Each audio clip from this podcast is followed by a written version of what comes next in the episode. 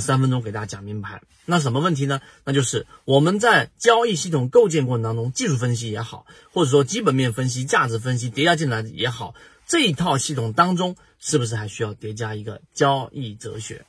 我们先说第一点，技术分析是必要的，因为技术分析是我们的这一个普通散户的一个很重要的把手。它充当了我们大脑当中的系统二，就是我们的理性思维。当个股出现破位的时候，你要知道风险，要知道止损；当个股出现超跌区域的时候，你这个地方要抑制出。自己脑脑中的这一个感性思维，我要赶紧的割肉，这一个要抑制住，因为超跌必然会有一个反弹。当个股的乖离率超过百分之十五的时候，你要知道这个时候风险已经非常大了。即使你认为它的整个消息也好，价值面也好，能支撑它再涨百分之二十或者百分之三十，你当出现顶分型或者卖点的时候，也要严格的止盈。这是技术分析，或者说是。基本面分析、价值分析也属于这一套理性系统的一个必要性，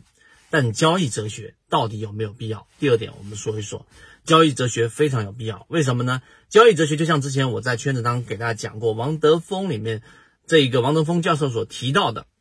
在《道德经》里面都有提到的，叫做啊“反者道之动”。什么意思呢？就所有的事物，它一旦运行到了我们说的一个极致的时候，它必然会有往一个相反的方向去运行的一个规律。这是我们中国哲学里面非常深的一个系统。有些人会觉得这个东西很虚或者不落地，但其中我们来讲到交易当中，为什么它这么重要？首先，我们说中国，我们中华民族之所以能够不断的去在很恶劣的条件之下去复兴，都是因为我们坚信着这一个“反者道之动”这样的一个道理。就所有事物，它再差再差，差到一定程度之后，它必然会往一个反方向去运行。这是第一个层面，这个哲学层面的第一点。第二个层面呢，就是一个事物，它要想长期的发展。对吧？王德峰教授里面提到的就是婚姻的这个例子嘛，它必然要兼容着和它相反方向的一个事物在同时运行，它才能长期的运行。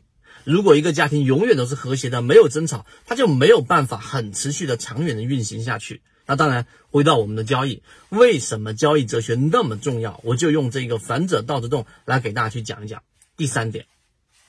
技术分析它是一个标准，它就像一个我们说的斑马线也好，一条线也好，它给我们这个标准。当股价触碰到这个标准的时候，它可能是突破，它可能是止损，它可能是超跌，那么它必然要引发出我们的交易动作，例如说止损或者止盈，这一点大家都能清楚。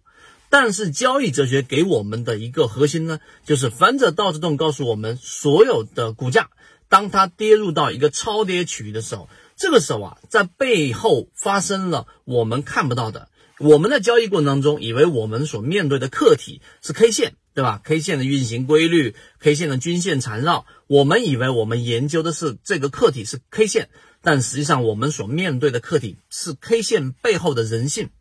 所以讲到这里之后，你理解什么叫反者道之动之后，你就会知道第一类型缠论当中的买点。它其实就是当个股出现了中枢，中枢之后跌破的快速下跌，这个时候它已经达到了我们所说的一个事物的一个极致的位置。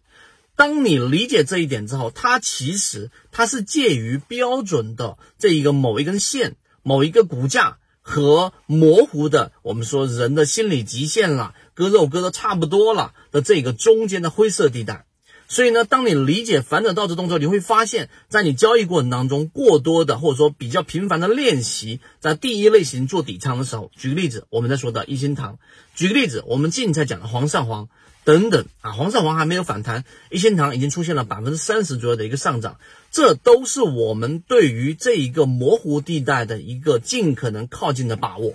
所以，交易哲学给予我们的做一个简单的总结，就是我们这个世界或者说这个交易，这个 K 线也好，无论是做哪一种类型的交易，它都不是完全的理性的，它不像物理学，你所面对的客体，它是一个有规律的运行的一个事物。而在交易过程当中，我们所面对的客体是 K 线背后的人性，所以它既有技术分析的层面，也有交易哲学的层面。当你明白这一点之后，对于这个灰色区域能越来越收窄、收窄，然后你也知道在哪个位置买入的时候，你的准准确的确定性利润会更高。这个就是交易哲学对于我们的一个改变。所以今天我花了三分多钟给大家去讲反者道之动这样的一个简单的交易哲学对我们的帮助。当然，后面我们会拓展上去给大家去讲哪一些对于交易哲学是有帮助的模块，以及怎么样让它跟技术分析相结合。圈子有完整的系统专栏、视频、图文讲解，可以帮助大家建立完整的交易系统。